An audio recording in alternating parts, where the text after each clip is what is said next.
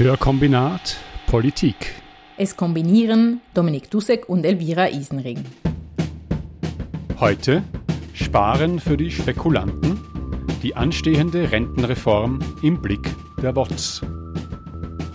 Altern ist eine herausfordernde Lebensaufgabe. Doch in der aktuellen politischen Debatte geht es nicht um Fragen, wie man im Alter ein gutes Leben führen kann, wie alte Menschen zum Beispiel besser gesellschaftlich integriert werden könnten, welche Maßnahmen und Angebote dem Bedürfnis nach Geselligkeit und aktiver Teilnahme entgegenkommen würden, sondern es geht ans Eingemachte. Es geht um die Existenzsicherung im Rentenalter. Laut Verfassung sollte die Rente aus der AHV eigentlich den Existenzbedarf angemessen decken und Armut vermeiden. Das Problem, das macht sie nicht. Die mittlere AHV-Rente beträgt heute 1876 Franken. Davon kann schlicht und einfach niemand leben. Selbst die Maximalrente von 2370 Franken liegt nur knapp über der Armutsgrenze. Eigentlich könnte man jetzt sagen, dass die Höhe des Betrags der jetzigen AHV-Rente verfassungswidrig ist und sofort erhöht werden müsste.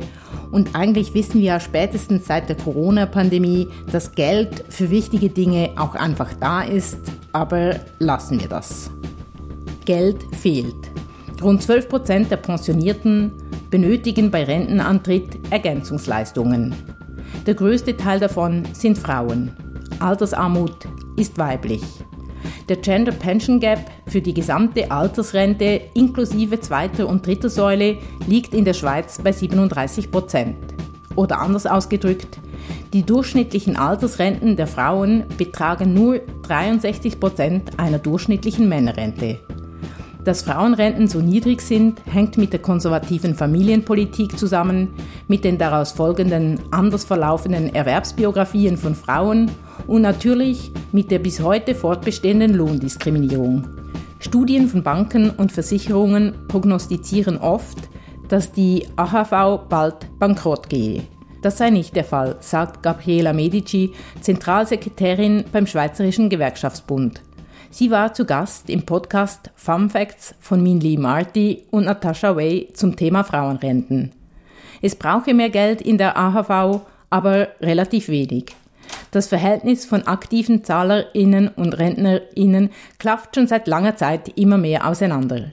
In diesem Hinblick, sagt sie weiter, sei es unglaublich, was die AHV in den letzten 50 Jahren leisten konnte. Die AHV sei eigentlich eine Erfolgsgeschichte, nur erzählt sie niemand. Auch der Gender Pension Gap ist bei der AHV gering. Er beläuft sich auf nur 2,7 Prozent.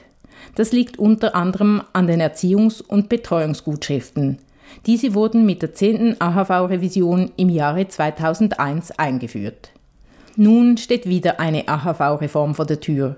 Mit ihr sollen die Finanzierungsprobleme unter den Bedingungen des demografischen und ökonomischen Wandels gelöst werden. Zur Stabilisierung der AHV hat der Bund einen Vorschlag ausgearbeitet. Dieser wurde jedoch vom Parlament abgelehnt. Stattdessen wurde ein Gegenvorschlag präsentiert, die AHV 21. Über diesen wird im September abgestimmt. Zudem stehen zwei Volksinitiativen zur Diskussion. Die Renteninitiative der Jungfreisinnigen verlangt die Erhöhung des Rentenalters von Männern und Frauen auf 66 Jahre. Die Initiative des Schweizerischen Gewerkschaftsbunds zielt auf eine 13. AHV-Rente ab. Doch worum geht es aktuell genau? Wirtschaftsredakteur Yves Wegelin führt uns heute durchs Dickicht der Altersvorsorge. Dominik hat mit ihm gesprochen. Yves Wegelin, du beschäftigst dich für die WOTS mit äh, AHV, zweiter Säule, dritter Säule, mit allem, was zum Pensionssystem dazugehört. Und da sind ja zurzeit einige Vorschläge, Reformen, die die Runde machen, sowohl was AHV als auch was die zweite Säule betrifft. Und jetzt geht es mir ja so. Ich denke mir immer, Pensionssystem, das sind die Kronjuwelen von dem, was man, je nachdem, wo man herkommt, Sozialstaat nennt oder soziale Marktwirtschaft oder was auch immer. Das ist wie das Paradebeispiel für eine Leistung, wo der Staat organisiert, dass die Allgemeinheit die Kosten von allen trägt und wo man deshalb eigentlich ja vertrauen sollte, dass das auch so wahrgenommen wird, zumindest, dass nicht die Leute im Alter dann äh, in die Armut abrutschen zum Beispiel. Und jetzt stelle ich auch fest, wenn ich darüber informiere, da geht es um ganz viele kleine Detailberechnungen hin und her. Man ist vielleicht, vor allem was die zweite Säule betrifft, angehalten, sich zu überlegen, ja, wenn ich jetzt das nicht so mache, sondern so oder die Kasse wechsle, habe ich dann vielleicht in so und so vielen Jahren 10 Franken mehr pro Monat und so. Und das sind alles Überlegungen, die ich mir eigentlich gar nicht machen will. Ja? Wo ich mir denke, man müsste doch eigentlich diesem, dem Staat vertrauen, dass der das hinkriegt. Ist denn das äh, eine naive Haltung? Ist das A in der Schweiz naiv oder B im Jahr 2022 naiv? Ja, das ist eine schwierige Frage. Mir geht's ja eigentlich genau äh, gleich, was meine persönliche Vorsorge betrifft. Äh, ich denke, also natürlich ist es auch wichtig, dass man sich mit der persönlichen Vorsorge sicher äh, auseinandersetzt. Aber ich glaube, wichtig ist eigentlich die politische Debatte, die darüber läuft. Und das ist tatsächlich ein Problem, dass diese so extrem komplex geworden ist, dass die meisten Leute gar nicht genau wissen, was da entschieden wird. Und das ist sicher ein demokratiepolitisches Problem. Hast du äh, den Eindruck, dass das in der Schweiz in besonderem Maße ein Problem ist? Ich kann nur von Österreich sprechen. Allerdings, solange ich noch in Österreich war, habe ich praktisch nichts in die Pensionskasse eingezahlt. Aber ich glaube, da gab es einfach pro Bundesland gab es eine Pensionskasse und da waren alle drin. Ja. In der Schweiz gibt es aber, äh, ich glaube, an die 1500 verschiedene Kassen jetzt für die zweite Säule. Erhöht das dieses Problem und hat sich dieses Schweizer System bewährt, deiner Meinung nach? Ich glaube, das Schweizer System ist tatsächlich sehr komplex, weil es eben auf diesen drei Säulen beruht. Also es gibt eine AHV. Die AHV ist eine obligatorische staatliche Vorsorge. Wie schon erwähnt, dient sie der Existenzsicherung im Rentenalter. Reicht die AHV nicht aus, bekommt man Ergänzungsleistungen. Auch diese sind obligatorisch und gehören zur staatlichen Vorsorge. Dann gibt es Pensionskassen, ungefähr 1500 Pensionskassen und jede Pensionskasse ist ein bisschen anders organisiert, hat ein bisschen andere Bedingungen und dort den Durchblick zu halten ist, ist, ist sehr schwierig. Die berufliche Vorsorge soll die Fortsetzung der gewohnten Lebenshaltung in angemessener Weise ermöglichen. Die Pensionskassenrente wird von privaten Kassen verwaltet. Es gibt einen obligatorischen und einen überobligatorischen Teil. Das klingt nun bereits ziemlich kompliziert. Den totalen Durchblick kann man aber sowieso nicht haben, es gibt nämlich gar keine öffentlichen Daten und Statistiken. Diese Intransparenz bei einer Sozialversicherung ist schlicht und einfach skandalös. Wenn man aus der Frauenperspektive auf die berufliche Vorsorge blickt, dann wird es noch skandalöser. Frauen, die jetzt in Rente gehen, bekommen kaum eine Ergänzung aus der Pensionskasse. Und ein Drittel der Frauen hat noch nicht mal eine Rente aus der zweiten Säule. Das System mit diesen vielen Pensionskassen bedeutet nicht zuletzt sehr viel Mehraufwand. Oder, in einer Zahl ausgedrückt, jährlich 5 Milliarden Franken. Die Durchführungskosten bei den Pensionskassen sind also wahnsinnig hoch. So viel zur Effizienz, wenn man eine staatliche Aufgabe in die Hände von Privaten gibt. Dann gibt's noch die dritte Säule, wo man sich entscheiden muss, will man noch zusätzlich einzahlen, um dann die Rente zu verbessern. Und dort gibt's dann wieder eine Riesenpalette von verschiedenen Angeboten äh, von ganz verschiedenen Banken. Also es ist tatsächlich ein, eine extreme komplexe Sache. Die dritte Säule ist also freiwillig und meint im Prinzip, dass man Geld auf ein Bankkonto einzahlt, um es dann mit Eintritt des Rentenalters wieder zurückzubekommen. Die zweite und dritte Säule sind nicht von einem solidarischen Gedanken getragen, im Gegenteil. Sie sind so organisiert, dass die einbezahlten Beiträge jeder Person am Kapitalmarkt angelegt und am Ende der Versicherungsperiode wieder an diese Person zurückgezahlt werden, inklusive eines Teils der Zinsen. So häufen sich große Mengen an Kapital an, die an den Finanzmärkten gewinnbringend investiert werden müssen. Ja, und gibt es denn in, in der schweizerischen Linken auch Bestrebungen zu sagen, das kann ja gar nicht sein? Pension ist ein Sektor, der mit Wettbewerb nichts zu tun haben sollte eigentlich? Ja, die, die, die Linke war ja traditionell immer für eine stärkere AHV, weil die AHV eben eine staatliche Einrichtung ist, die auf dem sogenannten Umlageverfahren basiert. Also der arbeitende Teil der Bevölkerung zahlt ein und dann wird das Geld eigentlich direkt äh, hinten ausbezahlt. Das ist eigentlich ein sehr simples ähm, Modell. Und zusätzlich hat es eben noch diese Solidaritätskomponente. Also die mit höheren Löhnen zahlen eigentlich mehr ein, als sie zurückbekommen Traditionell ist es so, dass man eben aber noch diese zweite und dritte Säule hat. Und seit Jahren ist ein Richtungskampf dort im Gang, dass eben die Linke eigentlich die AV stärken will und die Rechte grundsätzlich lieber die AV klein halten will und dafür die zweite und dritte Säule ausbauen will. Wenn ich da jetzt die diversen Texte, die in der WhatsApp in der letzten Zeit erschienen sind, richtig deute, dann will das die Rechte auch darum, weil Firmen, die Kassen mit diesem Geld, was an der zweiten Säule dann rumliegt, äh, was anfangen können und das Geld sozusagen anlegen können, oft in Immobilien zum Beispiel, und dann Geld rausbekommen. Jetzt könnte man sich denken, ja, das ist ja auch gut, wenn die das schaffen, wenn das gut läuft und sie kriegen Geld raus, das müsste dann eigentlich allen zugute kommen. Was sagt die Linke dann da dazu? Grundsätzlich gibt es eigentlich zwei Gründe, wieso die bürgerliche Mehrheit für eine Stärkung der zweiten und dritten Säule ist. Ich glaube, die erste ist, dass eben die AHV, wie schon vorhin erwähnt, eine gewisse Umverteilungswirkung hat. Das will man grundsätzlich eher verhindern. Also 90 Prozent der Bevölkerung, die in die AHV einzahlen, bekommen mehr zurück, als sie einzahlen.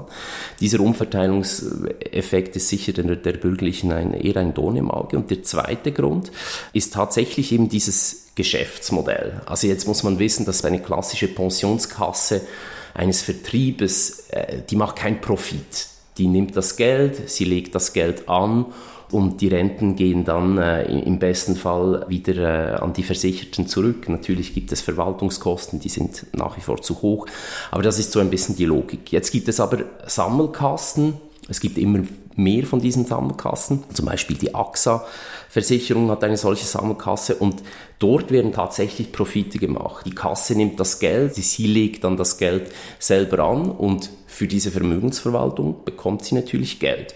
Oder sie macht auch die Rückversicherung gewisser Risiken, mit dem verdient, verdient sie auch wieder Geld. Und äh, tatsächlich ist es so, dass der ganze Finanzsektor, also die ganze Finanzindustrie, über 5 Milliarden Franken jährlich mit der Anlage von Pensionsgelder verdient. Jetzt kann man sagen, ja gut, wenn Sie jetzt mehr Geld daraus machen, äh, dann ist das ja gut. Aber was man daran sieht, ist eigentlich, dass die Finanzindustrie inzwischen einfach ein riesiges Interesse hat, dass diese zweite und auch die dritte Säule ausgebaut wird und das sehr stark lobbyiert, was man jetzt auch wieder bei den aktuellen äh, Diskussionen im Parlament sieht. Bei diesen Diskussionen gab es ja einen Kompromissvorschlag, der vom Bundesrat äh, vertreten wird der mit Nationalrat durchgefallen ist, weil es äh, einen Gegenvorschlag gab. Äh, und bei diesem Kompromissvorschlag waren ja auch die Arbeitgeberverbände dabei, also es waren Aushandlungen. Und jetzt haben sie aber die Rechten und bis hin zur Mittepartei haben sie offenbar gedacht, naja, doch, der Kompromiss ist doch zu schlecht, ja, wir machen hier einen eigenen Vorschlag. Kannst du kurz sagen, wie denn das abgelaufen ist? Wer hat da darauf gedrängt, diesen, diesen Gegenvorschlag zu machen? Oder wieso haben die Parteien da so schnell umgeschalten und den Kompromissvorschlag gleich wieder verworfen? Also ganz kurz, vielleicht muss man sagen, was der Kompromissvorschlag war. Der Kompromissvorschlag war jetzt tatsächlich eben ein Kompromiss zwischen links und rechts, also zwischen Gewerkschaften und Arbeitgeberverband. Da haben beide Konzession gemacht. Ganz kurz kann man sagen, die Linke hat ja gesagt oder die Gewerkschaften haben ja gesagt, dass man diesen Umwandlungssatz, der bestimmt, wie viel Rente das man bekommt, von 6,8 auf 6 Prozent gesenkt wurde und hat auch darauf verzichtet, andere Probleme anzusprechen. Die Rechte hat dafür ja gesagt zu einer Einführung eines sogenannten sogenannten halben Lohnprozentes, also 0,5 Prozent auf allen Löhnen. Das wäre quasi die Abgabe, die zu erheben wäre und mit dieser Abgabe würde man dann eine Zusatzrente finanzieren. Der Bundesrat hat gesagt so und jetzt legen wir diesen Kompromiss dem Parlament vor. Das Parlament hat dann gesagt, nein, das ist viel, sagen wir mal, zu links. Und äh, es ist eigentlich ein offenes Geheimnis, dass der Plan quasi um diesen Kompromiss zu verdrängen, dass der unter anderem vom Schweizerischen Versicherungsverband kam und vom Pensionskassenverband, dem sogenannten ASIP und drittens auch vom Arbeitgeberverband der Banken und auch anderen, also die wieder, wieder äh, Gewerbeverband und so weiter und so fort. Man kann sagen, es ist eigentlich das Modell des Schweizerischen Versicherungsverbandes und noch mit einigen Teilen des Pensionskassenverbandes. Und mitgetragen wurde das von SVP, FDP und der Mittepartei. Du hast diese Zusatzrente schon angesprochen. In dem Vorschlag der Rechten kommt die auch vor, soll aber nicht allen zugutekommen und soll vor allem auf 15 Jahre beschränkt sein. Wie argumentiert die Rechte für diese Zahl von 15 Jahren? Warum braucht man das nur 15 Jahre lang? Die Idee ist eigentlich die, dass äh, die Reform darin bestehen soll, dass man mehr einzahlt, dass man im Alter dann mehr bekommt. Und das wurde eigentlich auch erreicht, indem dass man beschlossen hat, dass man mehr einzahlt. Nun ist es aber so, dass gewisse Leute, die kurz vor der Pensionierung sind, eigentlich gar keine Zeit mehr haben, mehr einzuzahlen.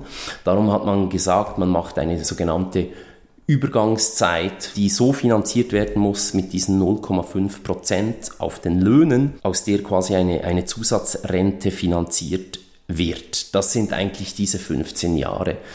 Die Gewerkschaften und der Arbeitgeberverband haben aber gesagt, das sei quasi wie zu wenig weil man grundsätzlich über längere Frist eigentlich eine zusätzliche Rente generieren muss, weil eben auch in den letzten zehn Jahren diese Renten so extrem stark gesunken sind. Und gegen das stellt sich jetzt die rückbürgerliche Mehrheit. Aber vielleicht interessanter ist noch fast, wieso dass eben nicht alle diese Zusatzrente bekommen sollen. Dort gibt es eine gewisse, einen, einen gewissen rhetorischen Kniff. Der Punkt ist der, dass es, es gibt obligatorische Ersparnisse, die man in die Pensionskasse einzahlt, und es gibt überobligatorische Ersparnisse. Auf den obligatorischen Ersparnissen gibt es einen gesetzlichen fixierten Umwandlungssatz, diese 6,8 Prozent, die jetzt gesenkt werden sollen. Nun ist es so, dass die Pensionskassen diese 6,8 Prozent, viele Pensionskassen das bezahlt haben, indem sie den Umwandlungssatz auf den überobligatorischen Ersparnissen gesenkt haben. Nun ist es so, dass die Rechte sagt, ja, wenn die Reform jetzt kommt und dieser Umwandlungssatz auf den obligatorischen Ersparnissen gesenkt wird, dann können ja die Kassen dann den Umwandlungssatz auf den überobligatorischen Ja, können Beträgen sie schon, erhöhen. aber man müsste, müsste man ihnen das nicht vorschreiben, weil ob sie das äh, von sich aus machen, scheint mir jetzt äh, mindestens mal, kann man in Frage stellen, oder nicht? Das ist sicher ein zusätzliches Problem, aber das ist zumindest die Logik. Aber es gibt noch ein viel größeres Problem am Ganzen, nämlich dass die Reform selber werden diese Leute, die auch überobligatorische Sparnisse haben, vielleicht nicht merken. Aber sie haben jetzt die letzten zehn Jahre immer mehr, ist ihre Rente immer mehr gesunken.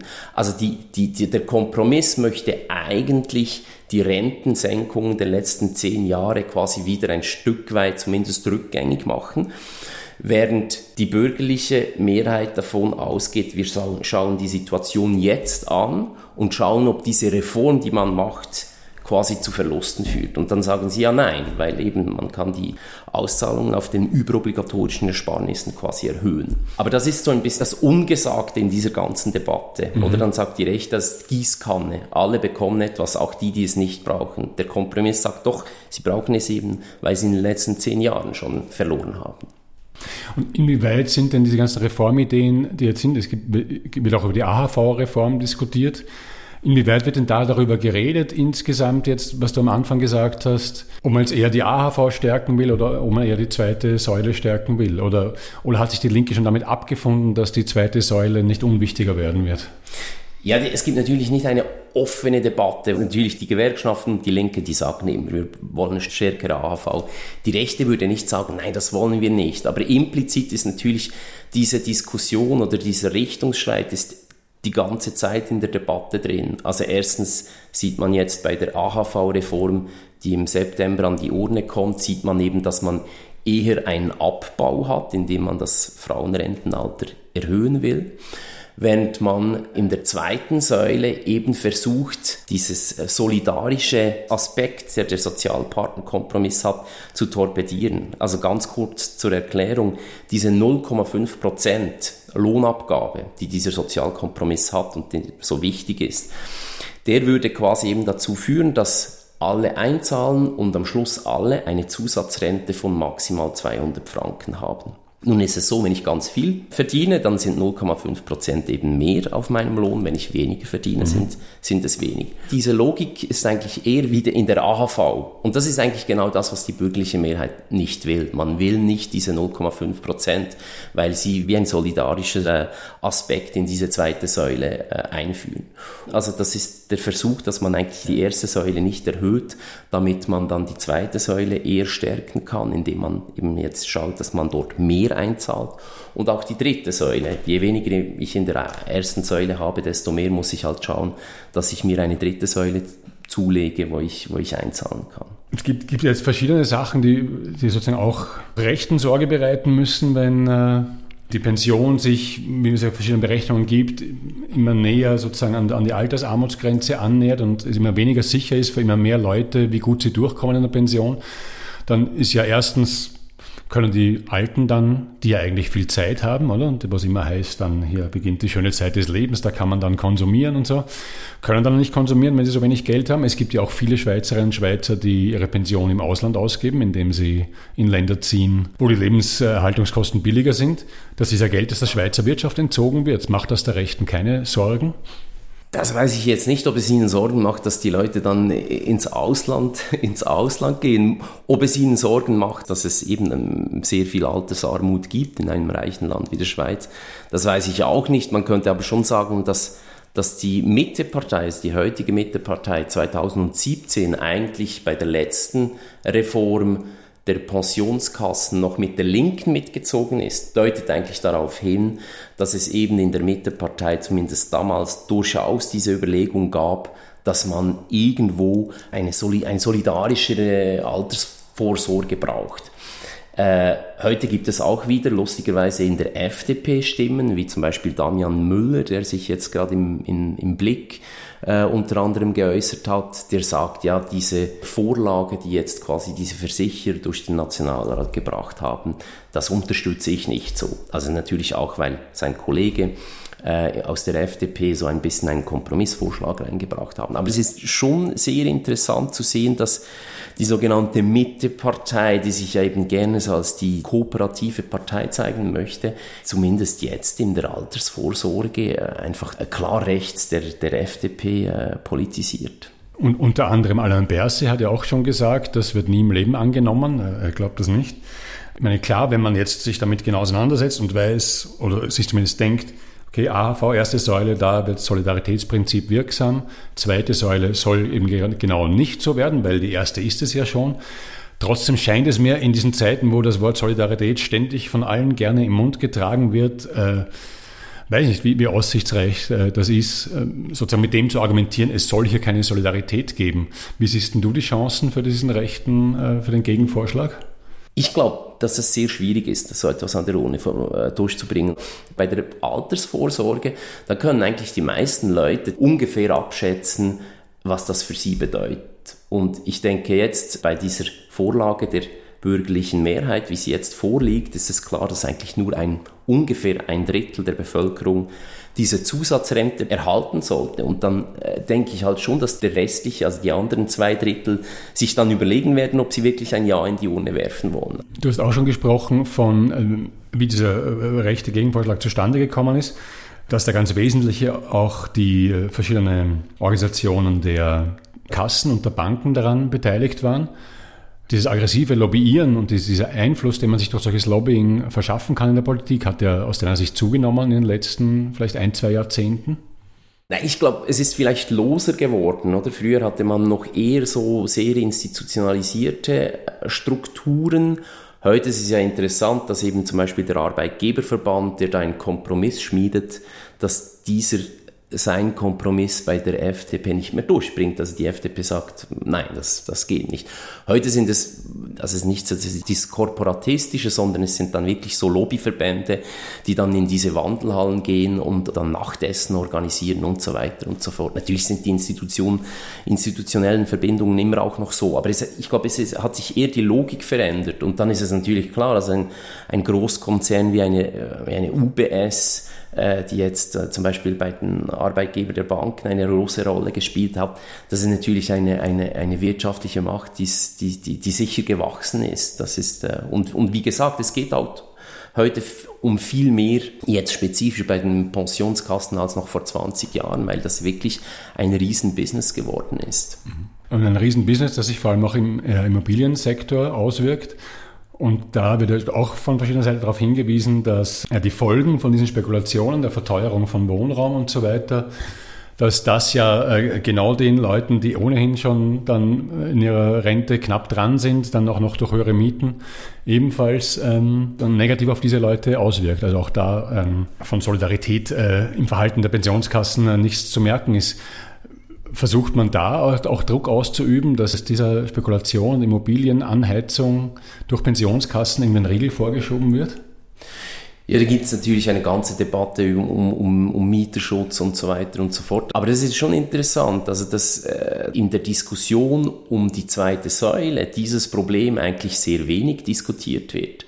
Also das Grundsatzproblem, das man heute hat mit der zweiten Säule, das wird kaum diskutiert. Und Vielleicht ganz kurz, das ist sehr, sehr grundsätzlich, weil es geht um, um wirklich um ein größeres wirtschaftliches Problem. Also man hat seit 30 Jahren, hat man weltweit immer wie weiter fallende Zinsen.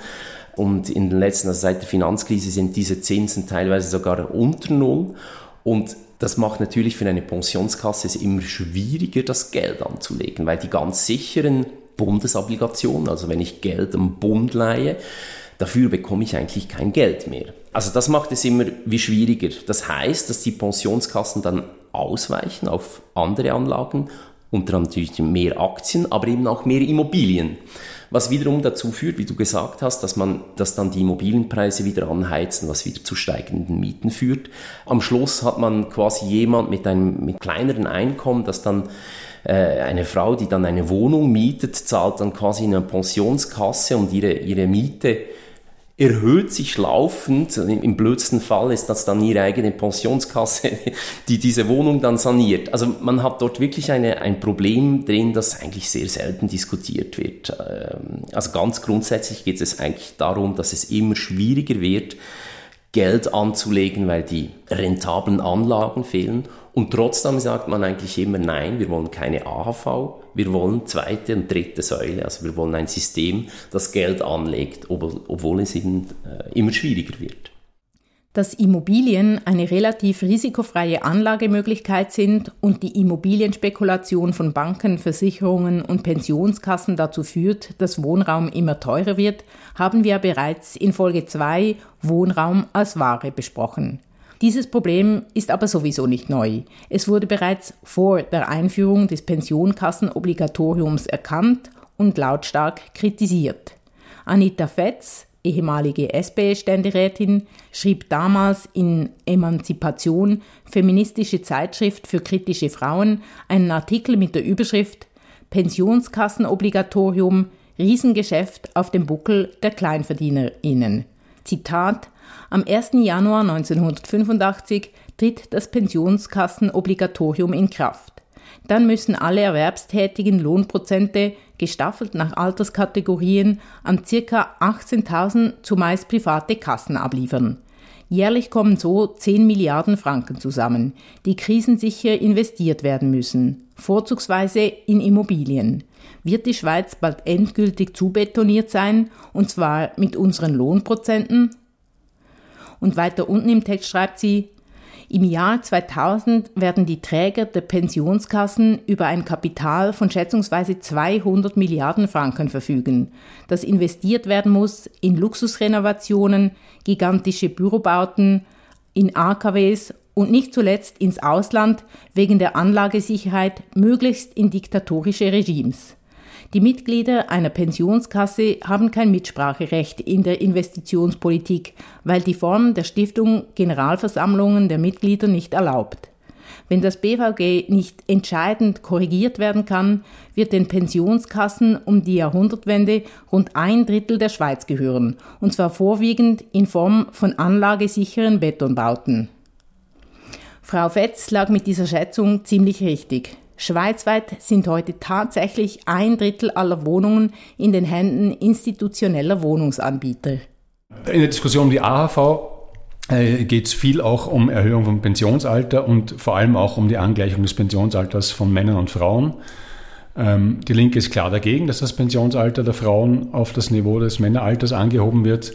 Ähm, was sind die Argumente, warum das nicht geht? Denn wenn man so kurz, ohne viel Nachdenken draufschaut, denkt man sich, naja, wenn man schon in Richtung Gleichberechtigung überall geht, warum sollen dann die Frauen nicht auch mit 65 in Pension gehen? Also grundsätzlich muss man ja sagen, das war damals sehr umstritten, aber bei der letzten AV-Reform war ja äh, der größere Teil der Linken eigentlich für die Erhöhung, weil man dazu mal die, die Frauen dann äh, großzügiger als heute quasi äh, kompensiert hätte. Also man hat gesagt, ja, Angleichung, aber es braucht äh, klare Verbesserungen, quasi um zu kompensieren. Was heute ja wirklich äh, sehr bedenklich ist, ist, dass man eigentlich das, das Rentenalter der Frauen erhöhen will, aber eigentlich eine sehr tiefe Kompensation vorsieht. Und wenn man jetzt bedenkt eben, dass die Frauen ähm, noch heute fast 20 Prozent weniger verdienen, also das ist der ähm, Einkommensgap, den man eigentlich nicht logisch quasi äh, erklären kann mit, mit Teilzeitpensen und so weiter. Und wenn, wenn man auch bedenkt, dass eben gerade Frauen wegen äh, Teilzeitpensen äh, und anderen äh, Ausfällen wegen Mutterschaft und so weiter am Schluss fast ein Drittel weniger verdienen und entsprechend dann viel weniger Rente haben, ist das dann wirklich eine sehr, äh, wie soll ich sagen, eine, eine, eine sehr bedenkliche Entwicklung, dass man sagt, ja, jetzt müssen wir sanieren, jetzt machen wir das als erstes Mal bei den Frauen. Also ich glaube, wenn es dort wirklich eine Angleichung geben wird, dann muss sie umgekehrt erfolgen. Also das, dann müsste man quasi wie zuerst mal dieses Problem beheben, dass, dass man eben die, die, die Löhne angleichen müsste zuerst, dass die Frauen dann überhaupt die gleichen Renten wie Männer erhalten und dann kann man, dann könnte man das Rentenalter sicher angleichen. Aber ich glaube, vorher äh, wird das schwierig und es wird sich jetzt zeigen, ob, ob das die Mehrheit der Schweizer Stimmbürgerinnen im September das auch so sieht oder ob es tatsächlich ein, ein, ein Ja gibt. Ja, hoffen wir mal, dass zumindest die Mehrheit der Stimmbürgerinnen dies genauso sehen. Das Motto des Schweizerischen Gewerkschaftsbundes für den diesjährigen Frauenstreiktag am 14. Juni lautet auf alle Fälle bessere Löhne statt höheres Rentenalter. Was das gesamte Pensionssystem betrifft, stellt sich bald die wichtige Frage, sollen die Pensionskassen über mehr angespartes Kapital aus den Geldern der zweiten und dritten Säule verfügen, um damit spekulieren zu können? Oder wollen wir den solidarischen Teil dieses Systems, die AHV, stärken? Denn eigentlich sollte der Ruhestand ja vor allem eines sein. Urlaub bis zum Ende des Lebens. So drückt es Stefan Schulz aus, Autor des Buches Die Altenrepublik, wie der demografische Wandel unsere Zukunft gefährdet. Das Buch wird im Herbst herauskommen und darin werden mit Sicherheit Gedanken und Argumentationen zu lesen sein, die zu etwas geistreicheren politischen Ideen führen könnten. Eine Leseempfehlung. Bis dahin gilt es nur, eine Verschlechterung des Rentensystems zu vermeiden und alte Forderungen weiterhin zu fordern. Allen voran Renten, die zum Leben reichen. Hörkombinat Politik. Wir fassen zusammen.